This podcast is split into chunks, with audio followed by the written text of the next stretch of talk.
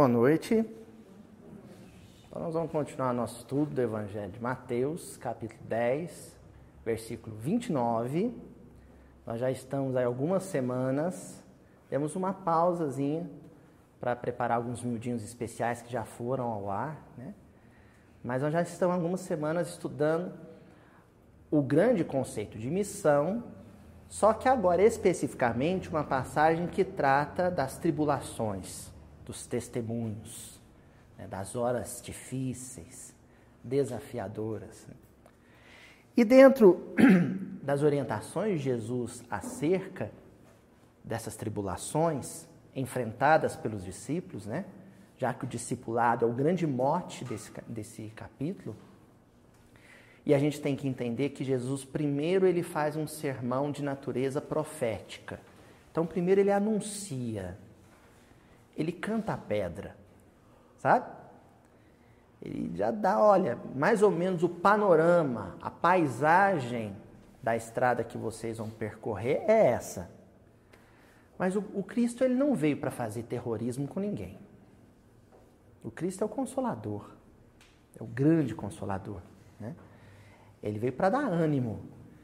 Então, apresentar a dificuldade é só criar o cenário para que o, o tópico central entre em cena logo em seguida, que é o tópico da consolação.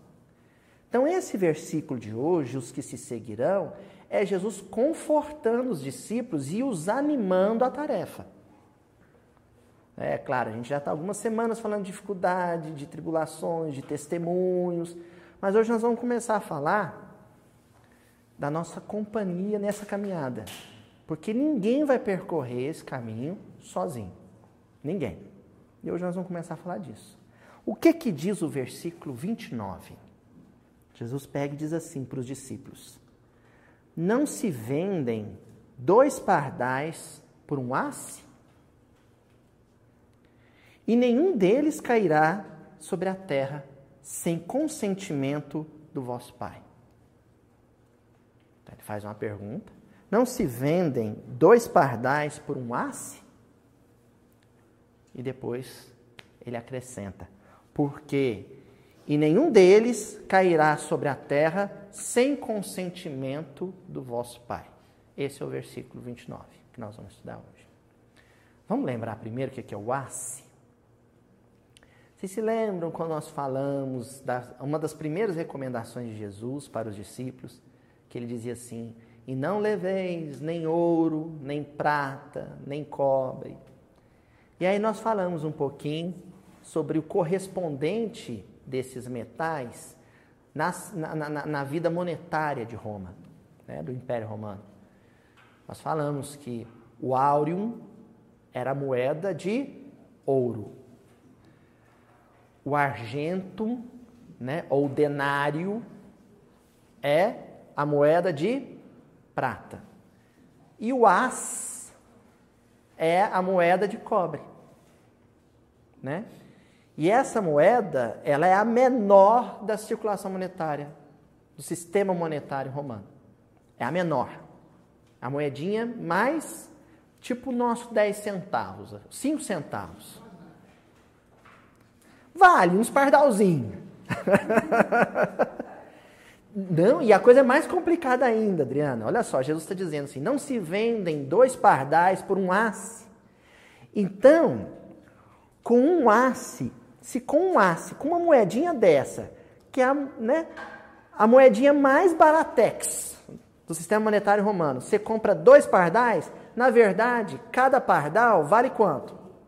Meio, mas não tinha moeda para isso. Então não tinha jeito de você comprar um e tem mais.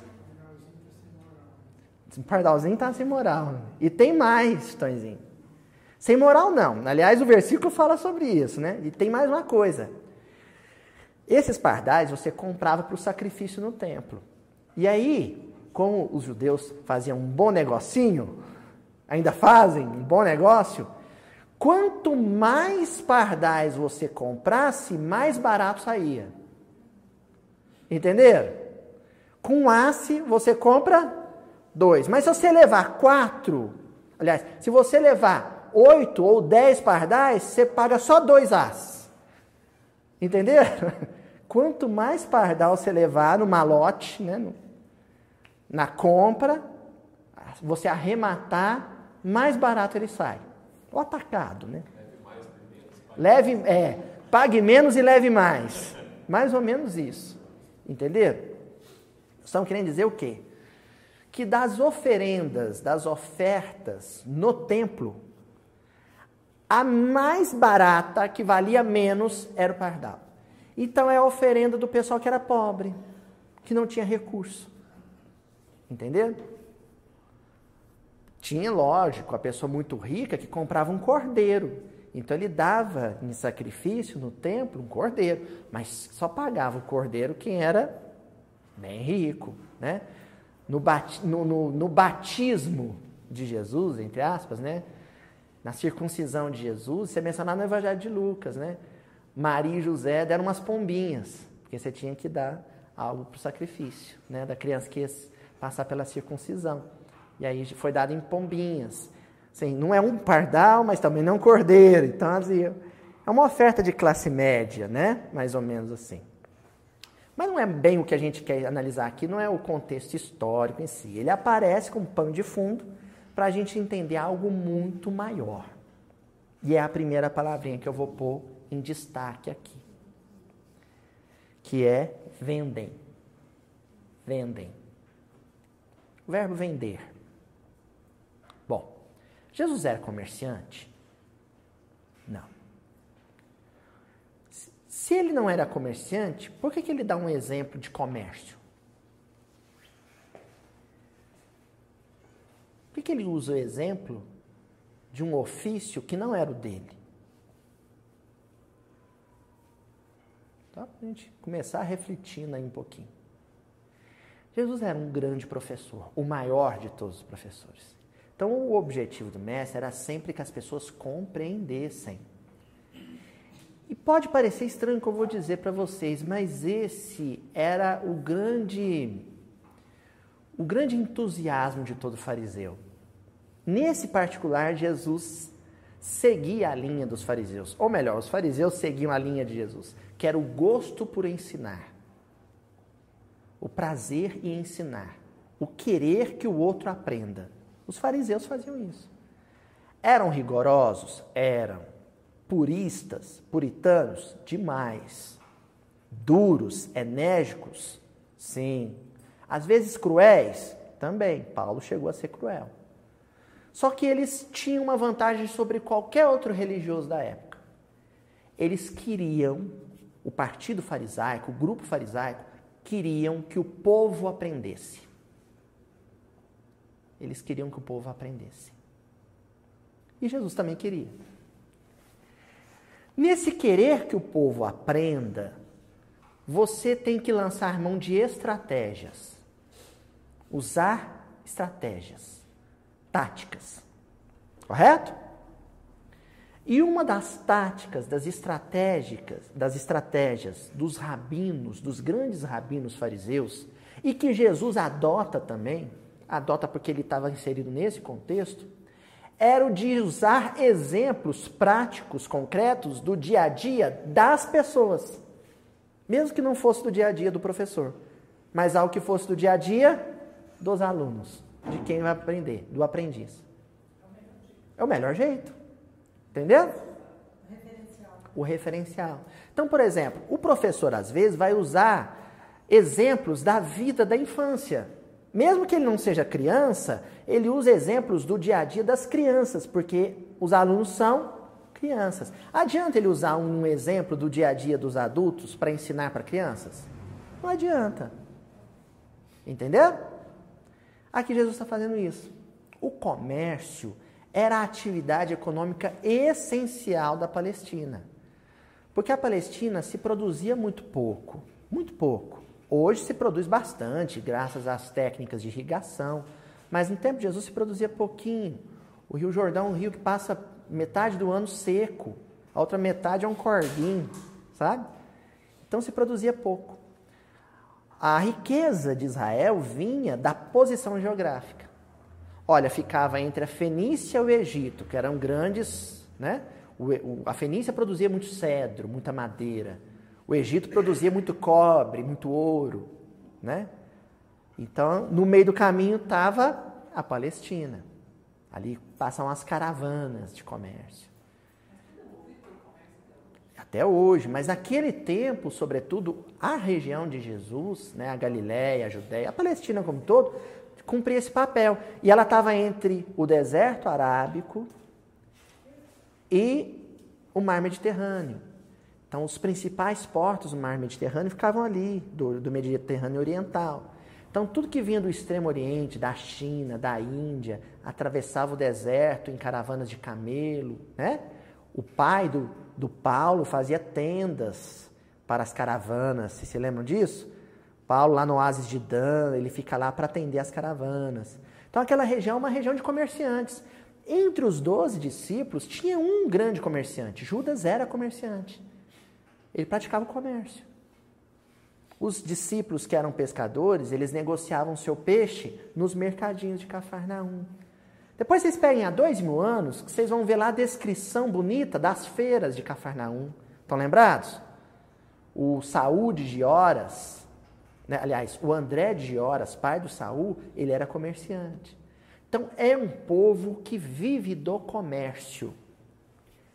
E era frequente que os rabinos fariseus e que Jesus utilizasse de exemplos ligados ao comércio para poder fazer as pessoas entenderem algumas coisas muito transcendentais. Até aí tudo bem?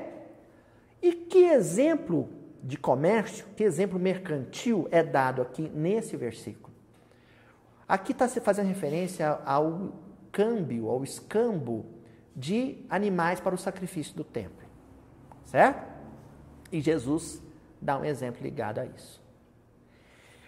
Sempre que você ia comprar alguma coisa no mercado, ou mesmo no, nos arredores do templo, comprar um animal para o sacrifício, tudo era pesado.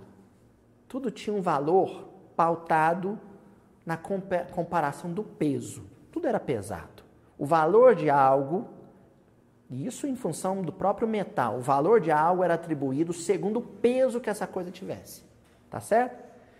Então, era comum um comerciante, por exemplo, para ele saber se um metal era mais valioso que o outro, ele pegar um, pegar o outro e ficar contrabalanceando os pesos com as próprias mãos, para ver qual que era leve e qual que era pesado. Entendeu? Ia comprar trigo, mesma coisa. Pegava um saco de trigo, aí usava balança. Pegava né, ia negociar com tonéis de azeite e olhava o peso de um, o peso de outro. Era assim que eles faziam. Então, essa coisa do leve pesado para detectar o que valia mais era comum no dia a dia deles. Em hebraico, essa expressão leve pesado, que era uma prática comercial, Calva Homer, isso mesmo, o Renato se lembra, o Calva Homer. E isso acabou se tornando uma técnica argumentativa rabínica dos fariseus. Como os fariseus sabiam que a mentalidade popular, a lógica do judeu, e é assim até hoje, né? Muitos judeus são, atuam na área empresarial, do comércio, é uma lógica de negociante, de comerciante, então eles usavam essa técnica. A técnica é, para explicar o valor de uma coisa, você coloca em pauta uma outra coisa. Não entenderam ainda? Agora vai ficar claro. Aqui nesse versículo, Jesus está fazendo um calva Homer. Ele está fazendo um leve pesado. É como se Jesus falasse para as pessoas assim: põe numa mão o homem, põe na outra mão o pardal. O que que pesa mais? Que que vale mais? Entenderam agora? Jesus está dizendo, ó, compara os dois. O que, que pesa mais na balança de importância, de valor real? O ser humano ou uma pequena ave? O que, que vale mais? É lógico, tem uns bobão que vai levar a coisa, torcer o que Jesus fala, e falar, ah, Jesus está desprestigiando os pardais. Não, não é nada disso. Ele está usando um exemplo do dia a dia. Ele quer, que as, ele quer colocar em pauta o valor do homem. É isso que Jesus colocou na mesa para discussão. Ó, vem cá, presta atenção, discípulos. Vamos colocar aqui no centro da nossa discussão agora o valor real do ser humano. Quanto o homem vale? E aí Jesus já faz uma afirmativa. Vale mais que o pardal. Então, o que Jesus pôs em pauta aqui é o valor do homem. E ele já está afirmando: o homem vale mais. O homem vale mais. Outra coisa. Jesus está colocando em pauta o valor do homem para o homem ou o valor do, valor do homem para Deus? Entenderam? A pergunta é: quanto vale o homem para o homem? Quanto o ser humano acha que ele mesmo vale? E a segunda pergunta é: e Deus? Quanto nós valemos para Deus? É bonito isso, né, Tonzinho? É o que Jesus está colocando em discussão. Aí ele também responde isso nesse mesmo versículo. Vocês estão vendo que eu estou explicando o versículo como um todo? Depois a gente vai pegar as palavrinhas com mais calma. Ele mesmo coloca em discussão aqui nesse mesmo versículo o seguinte: olha, eu vou dizer uma coisa para vocês. Sabe o pardal? Vale muito para Deus. O pardal vale muito para Deus. Deus ama muito o pardal. Muito. Agora, sabe vocês? Vocês são muito maiores que o pardal. Pronto, aí, para bom entendedor, um pingo é letra. Vamos começar então com esse, com esse tom a nossa discussão de hoje.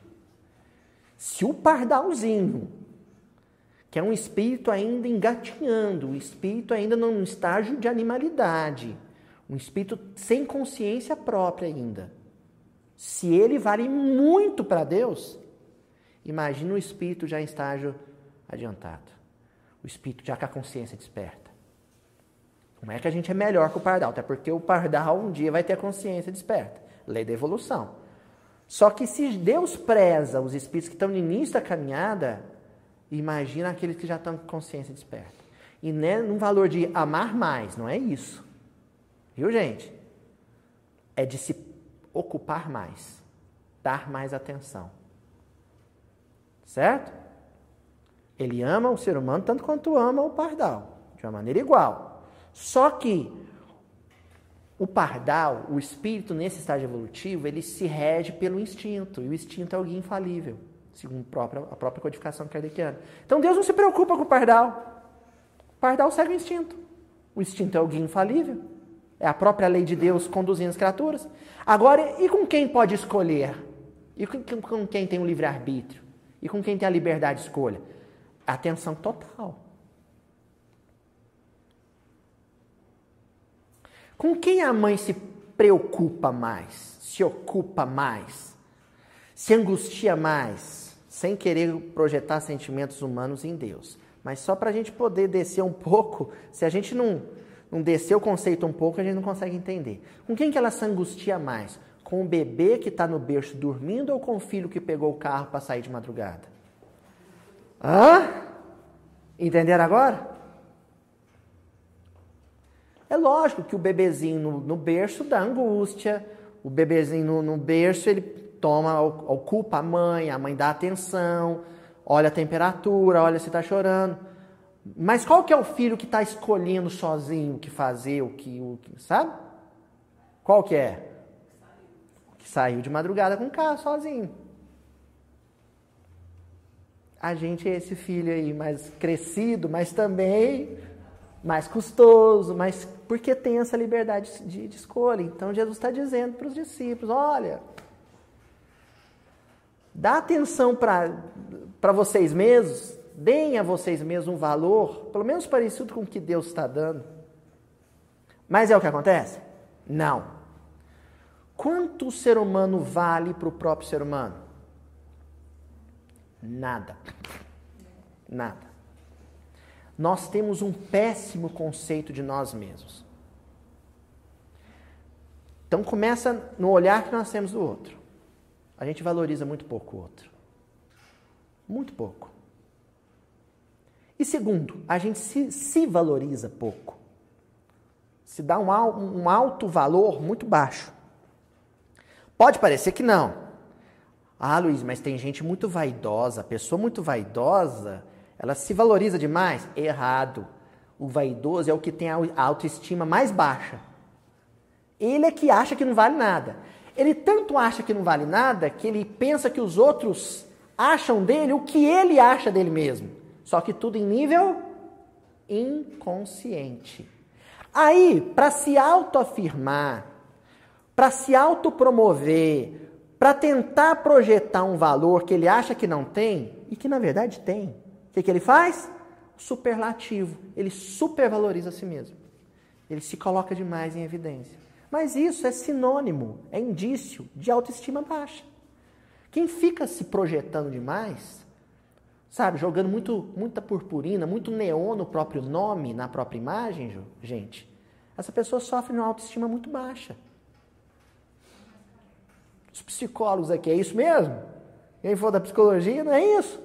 A pessoa, quando fica se pondo muito em evidência, é porque ela acha que não vale nada, que os outros acham isso dela também, ah, eu vou dar um jeito de dar um up, né? Dar, aparecer um pouquinho porque eu não estou valendo nada.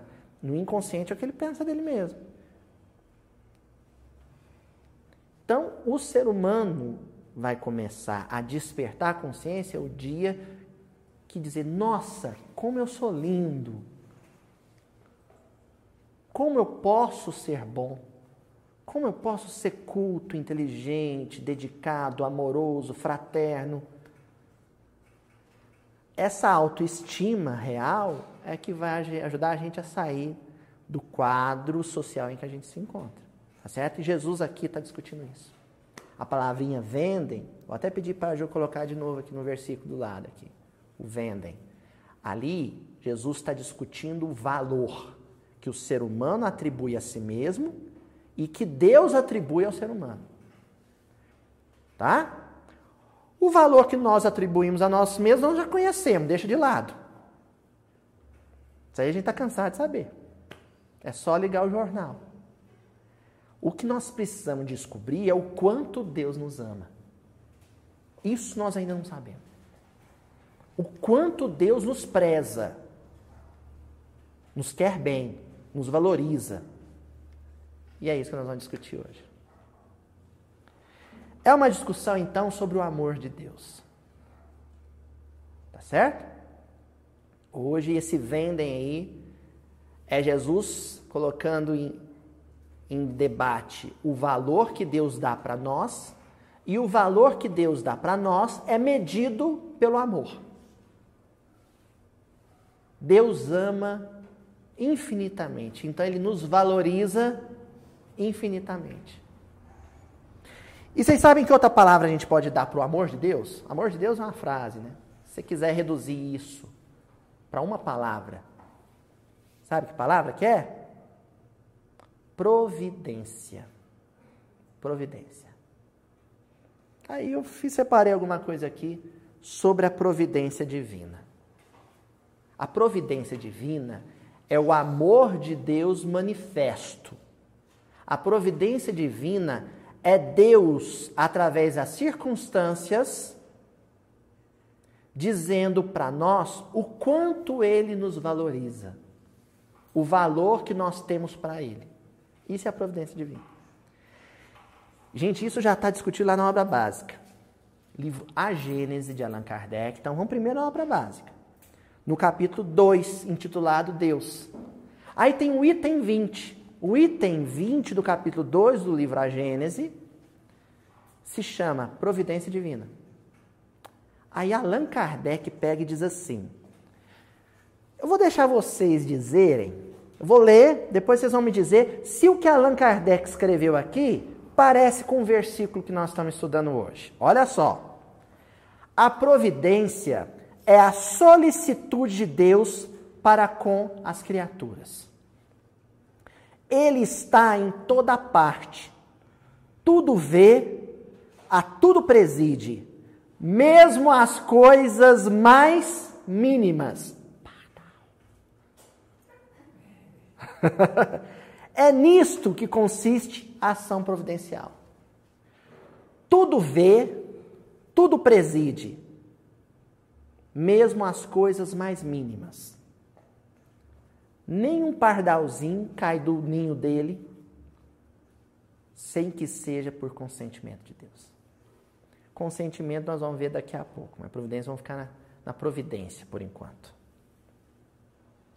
A providência é Deus se ocupando com o homem, ou do homem. Ele se ocupa com nós, conosco. Nós somos o negócio de Deus, o ofício de Deus. Hein? O que, que Deus faz da vida, Tonzinho? Cuida do homem. O serviço dele é esse, cuidar de nós.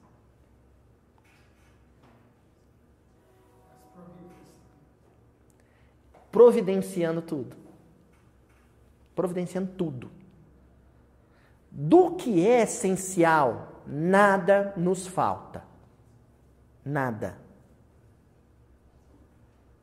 Nada. Nem comida. Porque não falta comida no mundo. Falta? Ah, não falta comida no mundo. Me desculpa o Thomas Malthus, mas não falta comida no mundo. O problema é que ela é mal distribuída. Quem reteve o alimento e distribuiu mal? Foi Deus? Não. Mas se você jogar uma sementinha na terra, o que acontece com ela? Ela, ela frutifica. Então não tem jeito. Deus nos fornece tudo. Falta água no mundo? Não, não falta água. Falta ar? Não falta. Falta sol? Não falta. Deus é tudo. E espiritualmente, falta alguma coisa? Não, não falta. Tá bom? Ah, sei que vocês estão falando, ah, não sei não, véio. então porque a vida é tão dura, tão difícil. Nós vamos chegar nisso daqui a pouco, né? Vamos dar uns volteios primeiro, depois a gente chega no ponto que vocês estão querendo que eu toque, tá? Olha só, gente, ainda na Gênesis.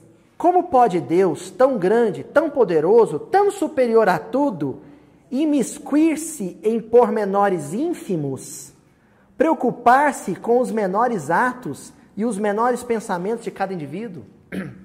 Mas espera aí, Jesus está dizendo que ele se preocupa até com o pardalzinho, com o filhote do pardal? Mas como é que pode ele ser tão grande e se ocupar com coisinhas tão pequenininhas. Tem até a história, né? Até os Jesus fala, né? Até os cabelos de vossas cabeças estão contados. Mas até com isso Deus preocupa. Deus se ocupa, gente. Eu dizendo o termo preocupa, mas preocupação é algo bem humano, né? Com Deus ele se ocupa. Deus se ocupa até com a felicidade do piolho dessa cabeça. Por isso que o piolho está ali. Deus deixa o piolho ir com sentimento, ir para nossa cabeça para ele ser feliz uns tempos. Aí ele é feliz enquanto dá, depois vem né, o veneninho, que o povo carinhosamente chama de remédio para matar piolho, mas remédio para matar piolho não, é veneno de piolho, né? É, não tem remédio para matar piolho. E aí o piolinho desencarna, viveu a vida dele, vai reencarnar feliz em outra situação. Mas o tempo que ele teve ali foi por concessão de Deus. Deus permitiu que ele fosse feliz na nossa cabeça. Isso é amor. Não é, Tonzinho? Então, se Deus se ocupa até com o piolho da nossa cabeça, não vai se ocupar com a gente? Continua Kardec. Esta interrogação que a si mesmo dirige o incrédulo, concluindo por dizer que admita a existência de Deus, só se pode admitir quanto à sua ação, que ela se exerça sobre as leis gerais do universo. Que este funcione de toda a eternidade em virtude dessas leis, às quais toda criatura se acha submetida na esfera de suas atividades, sem que haja mister a intervenção incessante da providência. Então, o pessoal confunde um pouco assim, não, isso não é Deus, são as leis naturais. Sabe? É a mesma coisa se olhar para um cesto de, de ovos e falar assim, não, não tem seis, tem meia dúzia. Porque leis naturais e providência divina é a mesma coisa. Tanto que o Chico dizia, acho bonito essa frase do Chico, ele fala assim: natureza é sinônimo da manifestação de Deus em nossas vidas. Leis naturais. As mesmas leis que determinam que um objeto pesado, mais pesado que o ar, caia, são as leis também que possibilitam que um objeto mais pesado que o ar voe. É Deus. Gente, quando a gente entra num avião, fica lá 12 horas. Ó, vou, agora fala de quem tem horror a avião. Você entrar no avião, ficar 12 horas no, em cima do oceano sem cair, só pode ser Deus. E se caiu, só pode ser Deus. Entendeu? Porque, sabe? Só pode. O que sustenta aquilo? É Deus. É Deus. É Deus que soprou no ouvido do engenheiro. É Deus que atuou no mecânico que foi pôr em prática o projeto do engenheiro. É Deus que guia a mão do, do piloto. Eu falei para o meu médico, que me operou recentemente, eu falei para ele: Ó, oh, você é muito bom, mas quem me operou foi Deus. Falei para ele, ele achou bom, achou bom, achou graça. Né? Achou bom. Eu falei, é isso mesmo. É Deus. Aí o Emmanuel, ainda falando de providência divina. Então agora nós falamos de, uma, de um modo geral, porque Kardec trabalha com o básico, com as noções básicas da lei divina. Então Deus em tudo, Deus atuando o tempo todo e em tudo para mostrar para nós o quanto nós valemos para Ele. Engraçado, gente, que o homem, quando faz um negócio muito bem feito e se dedica muito a alguma atividade, é para mostrar para os outros o quanto ele vale. Não é? O cara vai e capricha numa música para mostrar para os outros, só para dizer para os outros subliminarmente: olha o quanto eu estou valendo. Não é? Deus não. Deus capricha e atua para mostrar para os outros o quanto os outros valem para ele. Olha o que, que eu fiz aqui, a aurora boreal. Olha só, o corcovado, eu que fiz. Eu fiz isso porque eu te amo. É Deus. Mas ele também interfere, graças a Deus, ele interfere na nossa vida espiritual, na dimensão espiritual da nossa existência muito mais do que a dimensão material. Por isso que o Emmanuel, num livro chamado Irmão, e chamar o outro de irmão, pressupõe que nós e o outro sejamos filhos do mesmo pai. Né?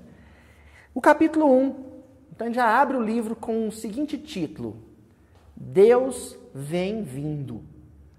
É um título engraçado, né? Deus vem vindo. Uma coisa meio mineira mesmo. O Emmanuel ficou tanto tempo aqui com o Chico que ele ficou meio mineiro. Deus vem vindo. Sabe? Quando a mãe tá. O menino tá desesperado, caiu, esfolou, aí a vizinha fala: Calma, menino, sua mãe vem vindo. Não é assim? Deus vem vindo. Se alguém tiver desesperado, vocês encontrar com alguém desesperado, é, é isso que vocês vão falar para a pessoa: Calma, meu filho, Deus vem vindo. Ele já está na redondeza para atuar. No entorno. E dentro também. Certo? E aí o Emmanuel começa dizendo assim: Ninguém conhece as tribulações que te espancam por dentro da própria alma. Então é uma lição que eu separei ela porque ela tem muito a ver com esse capítulo que nós estamos estudando, sabe, Renato? Ninguém conhece a surra que o seu coração toma todo dia. De uma lembrança amarga, de um arrependimento, de um complexo de culpa. O nosso coração é o nosso saco de pancadas. Muitas vezes a consciência flagela ele. Ninguém sabe disso. As nossas dores mais cruéis são inconfessáveis. Então ninguém sabe disso. Você guarda para você. Só os desencarnados e antes deles, Deus. Observas, observaste no ápice da resistência e em muitas ocasiões te inclinas para a ideia de deserção. E tem dia que a gente pensa mesmo em jogar toalha. Tem dia que você fala, não estou aguentando mais. Está pesado. Ou não? Ou será que é um fenômeno individual meu? Tem, Renato? Um dia que você fala, nossa senhora, mas eu não estou dando conta desse trem, não. Tá difícil. A gente busca ar, a gente fala assim, Parece que falta peito para tanto ar, né? Não é assim? A irmã pega e diz: Entretanto, insiste no cultivo da paciência um tanto mais, persevera um tanto mais, e resguarda-te nos deveres que a divina providência te confiou. E resguarda-te nos deveres que a divina providência te confiou. Porque a divina providência age na vida do outro através do outro, ou através de nós. Então, se eu quero que Deus haja na minha vida, vai ser através do outro.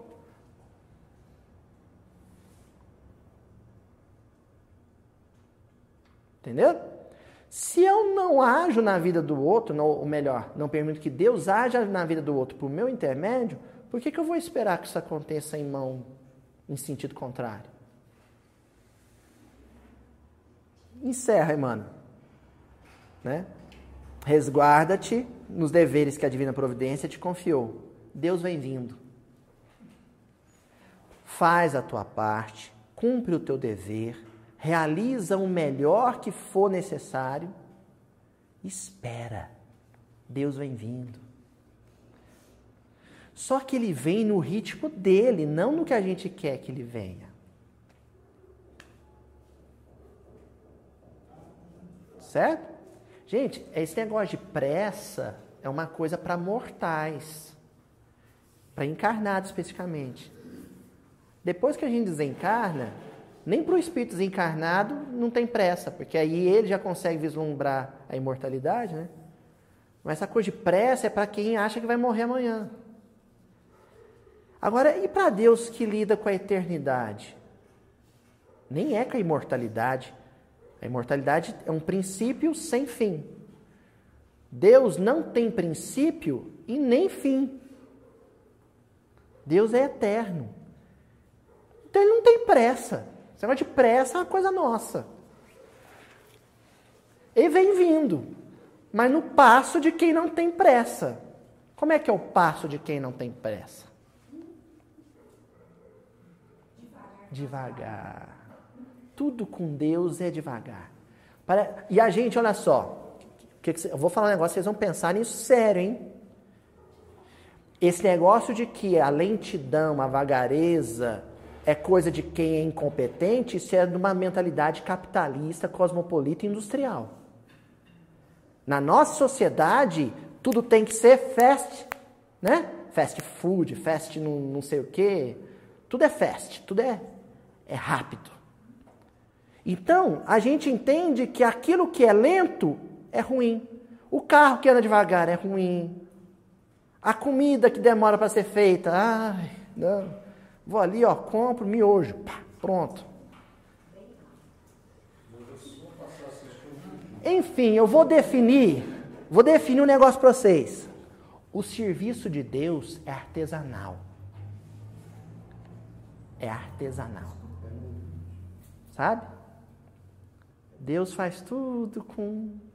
Os prazos de Deus é mil anos, dois mil anos, um milhão de anos, cinco bilhões de anos, seis trilhões de anos. É os prazos de Deus. Resultado: pessoa ansiosa perde a paciência com Deus, estressa com Deus. Deus irrita ela, a pessoa muito ansiosa. Aí sofre. E como Deus não se curva diante de homens, nós vamos estar tá lá, né, às vezes estufando a cara vermelha e Deus, calma. Não é assim? Mas vem vindo. Se por um lado a calma é a característica fundamental da ação da providência, por outro, a inação, a imobilidade, não faz parte dela. É movimento constante, é que nem a Terra. É que nem a Terra. Em relação a outros astros e, outras estrelas e nebulosas, a Terra se movimenta até que lenta, mas se movimenta sempre. Entendeu? É um movimento de um relógio, constante, mas num ritmo pautado. Tá bom? Aí, o Emmanuel, ainda falando da providência, vai lá num livro chamado Recados do Além, capítulo 4. No primeiro era Deus vem vindo. Sabe qual é o título dessa lição agora? Deus vigia. Deus vigia. Ó, sabe? O tempo inteiro Deus de olho em tudo e nada escapa. Nada. Nem o pardalzinho que cai do ninho. Aí o Emmanuel, nessa lição chamada Deus Vigia, sabe aquela coisa que a gente escuta quando é pequeno? Ó, oh, Deus está vendo, viu? E não é que o negócio é real. Deus está vendo tudo. Tudo. Inclusive o que vai no interior. Aliás, principalmente isso. Nas, gra... Perdão, nas grandes provações, não te afastes da fé. Vamos lembrar como a gente entende fé aqui? Quem se lembra? Um sinônimo para fé: fidelidade. Então, não te afastes da fé, não te afastes da fidelidade. Fidelidade é um compromisso. Qual que é o nosso pacto com Deus? Amar Ele, amá-lo, sobre todas as coisas, e ao nosso próximo com a nós mesmos. Ter fé é ser fiel a esse pacto, a esse compromisso. Nos pequenos contratempos, cultiva a paciência. Agradece a divina bondade, a bênção de cada dia. Olha só, o Emmanuel ele judia, né? Ele não falou assim: olha, nas grandes tribulações, seja fiel a Deus. Foi isso que ele falou? Ele falou assim, nos pequenos contratempos. Então, se vocês estiverem chegando aqui no centro, olhar na porta do centro e todas as vagas de estacionamento estão ocupadas, não tem como parar o carro perto do centro. Aí vocês vão dar a volta no quarteirão para parar mais embaixo. E no caminho vocês passam numa taxinha e furam o pneu. E vocês vão ter que trocar o pneu antes de vir entrar para o centro para estudar. Agradece a divina providência. É um pequeno contratempo isso. Nos pequenos contratempos, cultiva a paciência. O Gerônimo Mendonça, grande tarefeiro de Tuiutaba, ele dizia assim: paciência o nome já diz, é ciência da paz. Ser paciente é não perder a paz. E finaliza o Senhor Emmanuel. Segue sempre para diante e não temas. Deus vigia. Esse olhar de Deus, gente, não é o nosso olhar na janela, na, na fenda da janela, na, sabe? Para ver se o namorado da vizinha e ela tá dando um amasso no portão, não. Não é esse tipo de vigilância, não. Viu, Tonzinho? É o, essa vigia de Deus é a mãe na beira do berço. De madrugada, enquanto o menino dorme, olhando para ver se ele ressona mais forte.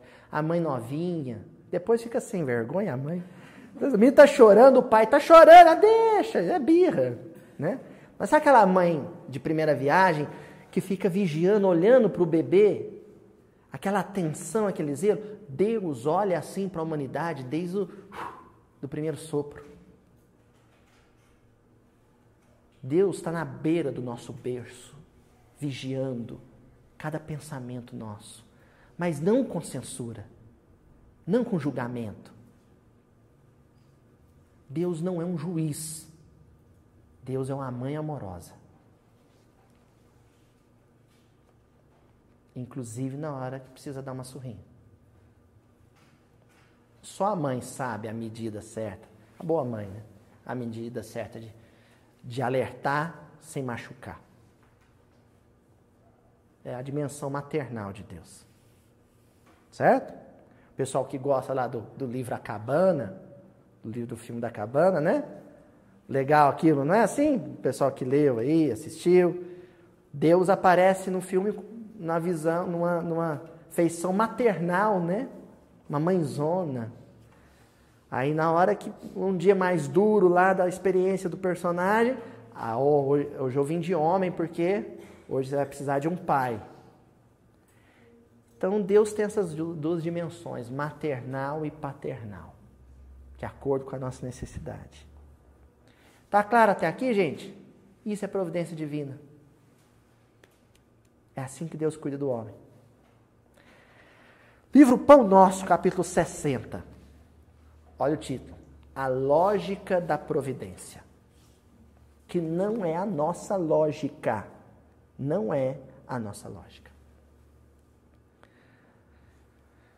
O Emmanuel pega uma epístola de Paulo, carta aos Hebreus, capítulo 10, versículo 32.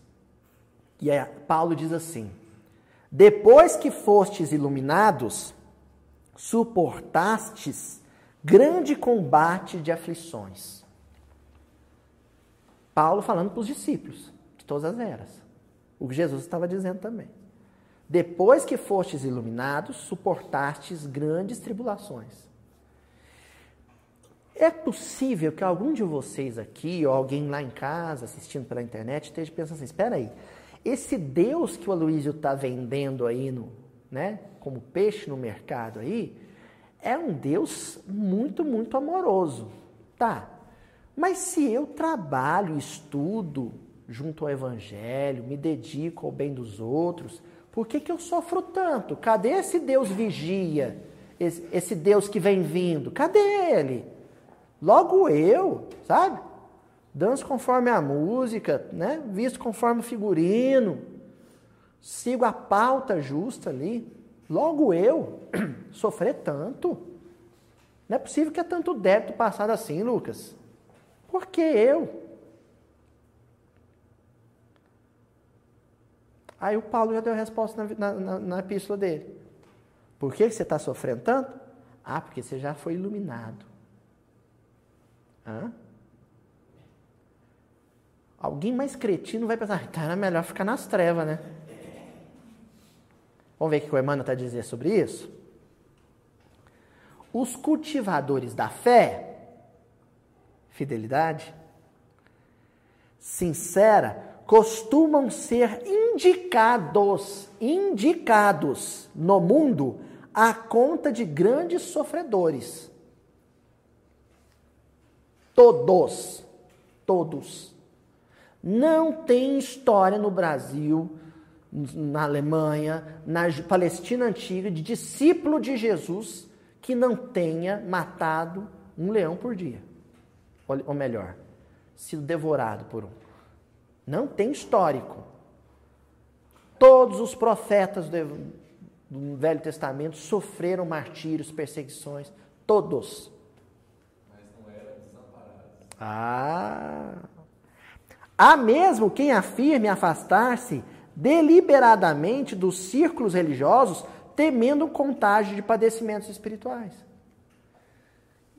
Aquele negócio da propaganda que a gente faz, né? A diferença, tem a chamada teologia da prosperidade, é porque depois que eu entrei num templo fulano de tal, minha vida prosperou, os negócios vão indo de bem para melhor, né? A minha esposa tinha saído de casa, voltou para casa, meu time é líder do campeonato, uma maravilha. Não é assim? assim? O nosso discurso aqui é outro, viu, gente? E o Tonzinho faz questão de lembrar sempre.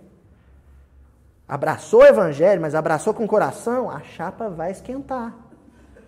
Não é, Tonzinho?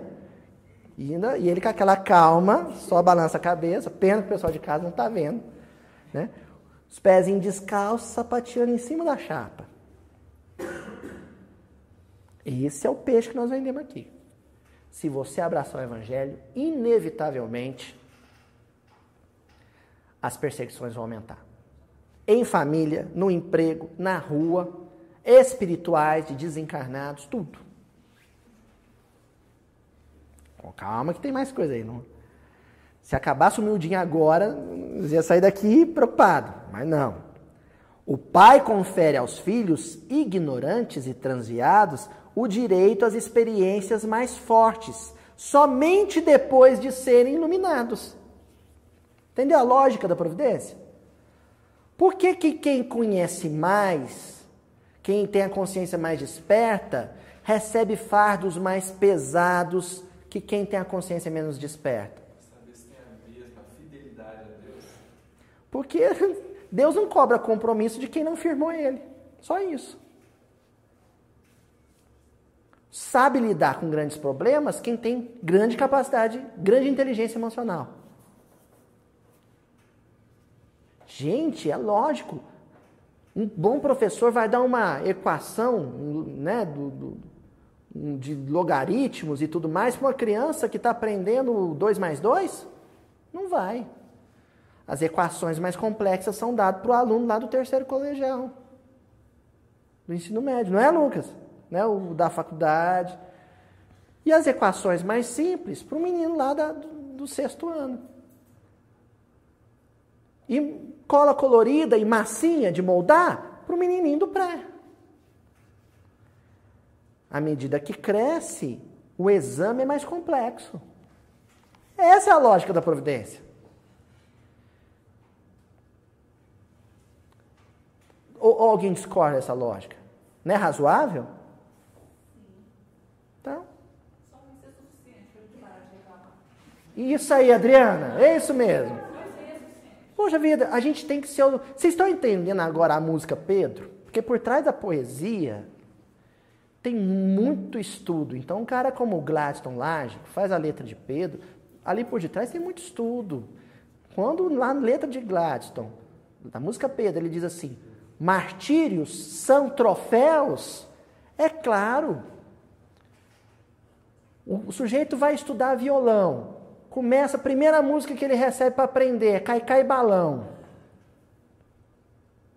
Aí a segunda música, Serenou, Eu Cai, Eu Cai. Terceira música, né? Parabéns para você. O dia que o professor entrega para ele uma cifra do Tom Jobim, fala, hoje você vai tocar o samba do avião. Como é que esse aluno se sente? E, mas eu tô bom demais da conta. Ó, crê, fui promovido. Vai doer os calim do dedo? Vai. Mas um grande martírio, uma grande dificuldade é atestado de que Deus te considera maduro para lidar com aquilo. Vocês estão agora começando a entender aquela história que a gente fala assim: nossa, mas Fulano não reza, não vai em lugar nenhum, e a vida dele é a vida boa, de divertimento. É claro, porque não é criança. É criança. Por isso. Ah, mas uma vez não vai chegar o sofrimento para ele despertar? Vai. Devagarzinho. Pouquinho, pouquinho. Vai despertar. Na proporção da ignorância dele.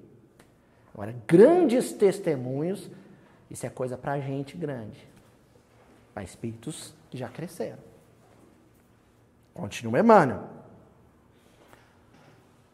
Só após aprenderem a ver com o Espírito eterno é que a vida lhes oferece valores diferentes. Nascer-lhes-á nos corações, daí em diante, a força indispensável ao triunfo no grande combate das aflições. Os frívolos e oportunistas, não obstante as aparências, são habitualmente almas frágeis, quais galhos secos que se quebram ao primeiro golpe da ventania.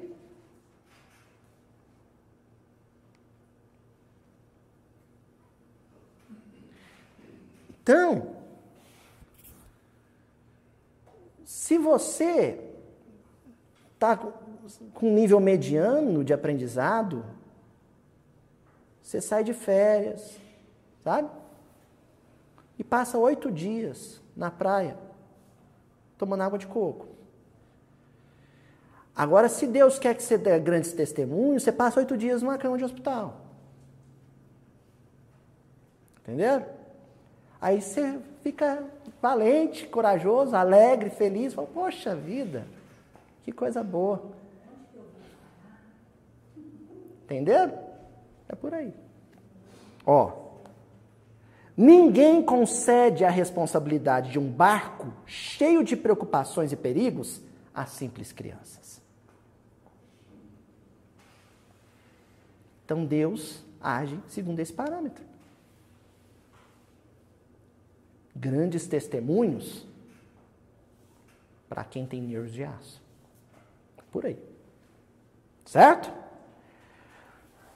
Aloísio, se ele é tão zeloso, ele atua o tempo inteiro em tudo desse jeito, às vezes confortando, dando colo, abraço e carinho, e às vezes dando uma dificuldade para quem ele julga que é forte para abraçar aquela dificuldade. E os criminosos? E o crime? Onde é que Deus está que permite o crime, a maldade, a crueldade, coisas horríveis que a gente vê aí e que o pessoal adora reproduzir no Facebook? Como se não tivesse página policial que já faça isso. Né? E o crime? Cadê Deus? Vocês repararam que Jesus, quando vai fazer menção à assistência que Deus dá para o tal pardal, que vale menos que a gente, ele faz menção à queda no versículo. Ele cai do ninho. E em seguida, após falar que o pardal pode cair, que palavra que aparece? Consentimento. Toda queda humana não foi pensada por Deus, não foi planejada por Deus. Não existe programação reencarnatória para o crime. Não existe. Ninguém reencarna para matar ninguém, ninguém reencarna para roubar um banco, ninguém reencarna para meter a mão no dinheiro público. Não existe isso na pauta reencarnatória. A tal, aos 24 anos você vai assaltar um banco. Não, não, não tem isso. Isso não existe. O que existe é consentimento. Deus consente. É consentimento. Tá, mas tá na pauta de alguém que ele sofra um acidente em função do crime de alguém. Consentimento. Consentimento.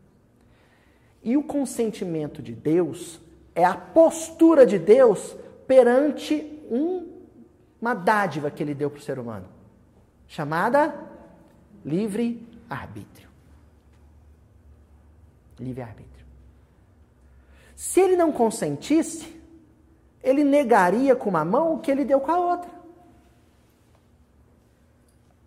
Bom, tem gente que explica isso melhor que eu. Ó, o Emmanuel, livro Mãos Unidas, lição 34. Vontade de Deus. Consentimento também é vontade de Deus. Quando nos reportamos à vontade de Deus, referimos-nos ao controle da sabedoria perfeita que nos rege, rege os destinos. Deus está no controle até quando ele deixa de controlar. É tipo assim: o sujeito está dirigindo, aí de vez em quando ele tira a mão do volante para bocejar. Alguém inexperiente fala assim: não tira a mão desse volante. Mas o motorista tem segurança para fazer isso. É um movimento, como diria o Chapolin Colorado, friamente calculado. Não é assim? Deus consente, e esse consentimento é um movimento friamente calculado. Faz parte da matemática dele. E observando nossa sabed... perdão, e observando nossa condição de espíritos eternos, acalentados pelo infinito amor da criação, ser-nos-á sempre fácil reconhecer as determinações de Deus em todos os eventos do caminho. Todos os eventos do caminho. mesmo aqueles que nos horrorizam. A nosso respeito, já que a divina providência preceitua para cada um de nós. Vamos ver o quê? Saúde e não doença. Conciliação e não discórdia. Paz e não desequilíbrio. Se acontecer saúde, de quem que é o mérito? Deus. Se acontecer doença, de quem é a responsabilidade? Do homem. Se acontecer conciliação, de quem é o mérito? De Deus. E se for discórdia, de quem é a responsabilidade? Do homem. Se acontecer paz, quem é o mérito? Deus. Quem promoveu? Deus. E se for desequilíbrio? Quem é o causador? O homem. Entendeu? Só que quando acontece doença, discórdia, desequilíbrio, é com o consentimento de Deus. Deus consentiu. O porquê a gente vai começar a explicar agora. Se dificuldades, sofrimentos, desacertos e atribulações nos agridem a estrada, são eles criações de quem? Nossas. Repercussões de nossos próprios atos de agora, e aí o diferencial da doutrina espírita, ou do passado. Porque todas as religiões são espiritualistas, todas elas acreditam na vida após a morte. Mas só a doutrina espírita fala da vida antes do berço. E isso faz uma diferença Faz uma diferença danada. Isso ajuda a entender isso aqui. Que precisamos desfazer ou vencer a fim de nos ajustarmos à vontade de Deus, que nos deseja unicamente o bem, a felicidade e elevação no melhor que sejamos capazes de receber dos patrimônios da vida, segundo as leis que asseguram a harmonia do universo. Então, o consentimento de Deus é quanto ao livre-arbítrio do homem. E aí, quando o homem escolhe, é comum e natural que ele escolha errado. Se ele acarreta prejuízo só para ele mesmo, o que é muito difícil que aconteça, mas se ele acarreta prejuízo só para ele mesmo, a consequência imediata, as causas atuais das aflições, já são o fator corretivo, educativo, para que ele não erre mais. Ou pense uma vez ou duas antes de errar novamente. Agora, se ele acarreta prejuízo para outros, para os demais, isso pode demorar um pouco mais de tempo, ou melhor, muito tempo, para que se resolva. Mas sempre, em qualquer circunstância, Deus vigia, Deus assiste, Deus observa, Deus toma conta. Ó, livro Justiça Divina, li, é, lição 79, Compaixão e Justiça. O amor universal favorece o levantamento da escola. Mas se te negas a aprender, ninguém te pode arrancar as trevas da ignorância. A divina paciência estabelece regras e meios para a higiene. Mas se desertas do cuidado para contigo, albergarás no próprio corpo largo pasto à imundície. A infinita bondade inspira a elaboração do remédio que te alivia ou cure as doenças, nessa ou naquela circunstância difícil. Mas se recusas o medicamento, continuará sofrendo desequilíbrio. Deus projetou a tua coluna para suportar 60 quilos, mas se tem 100 quilos, terás hérnia de disco. Não, isso não está aqui não. Está aqui, ó. Está aqui. Então Deus planeja tudo de uma maneira sábia, bondosa. Mas se a gente não acolhe a bondade e a sabedoria dele e sobrepuja ela a nossa ignorância, a nossa maldade, aí age uma, uma lei que ele não derroga. Nenhuma lei dele derroga. Né? Todas são imutáveis, que é a lei da ação e reação. A providência vigilante, ó, Deus vigia. A providência vigilante suscita a formação de recursos para o cultivo e defesa da gleba, da terra. Mas se foges do trabalho, a breve tempo terás no próprio campo vasta coleção de espinheiros e serpentes. E para finalizar hoje, nossa reunião, do livro Nosso Livro, primeira parte, lição 21, O Destino. Tá, se Deus atua tanto e mesmo quando ele não atua, haja aí também um determinismo, que é a lei de causa e consequência, né, de ação e reação. Onde é que fica a história do destino? O que, que é o destino? O que, que é o destino? Aí o Emmanuel começa a dizer assim: destino e livre-arbítrio sempre coexistem nas atividades humanas. Destino não é fatalismo. Destino não é uma estrada, um roteiro, um script de teatro, de cinema, que vai ser seguido rigorosamente. Destino é a história que nós vamos construindo com as nossas escolhas e sob as leis de Deus. Isso é destino. Dentro de uma programação que não é rígida, que é ajustável. Porque também vale aí as concessões, né? A lei do mérito. A nossa programação reencarnatória pode ser alterada em curso. Como um avião pode alterar a rota também. De acordo? Então, assim, pra, grosso modo, para a gente entender, se existe uma programação para que eu não caminhasse nunca mais a minha vida, talvez alguma realização positiva minha só me dá um acidente em que eu fique um tempo acamado ou com um problema de saúde grave, que não deixará de vir porque eu preciso daquela experiência, mas houve atenuantes. Que a minha consciência despertou e Deus, como bom vigia, agiu em nosso benefício. Amenização do efeito mesmo. É, é, espiritismo também, é isso mesmo né, houve uma amenização, né, uma amortização do efeito kármico, das leis de causa e consequência. Isso é comum acontecer. O pai organiza as leis eternas, o filho vale-se das experiências. Não há fatalidade para o mal e sim destinação para o bem.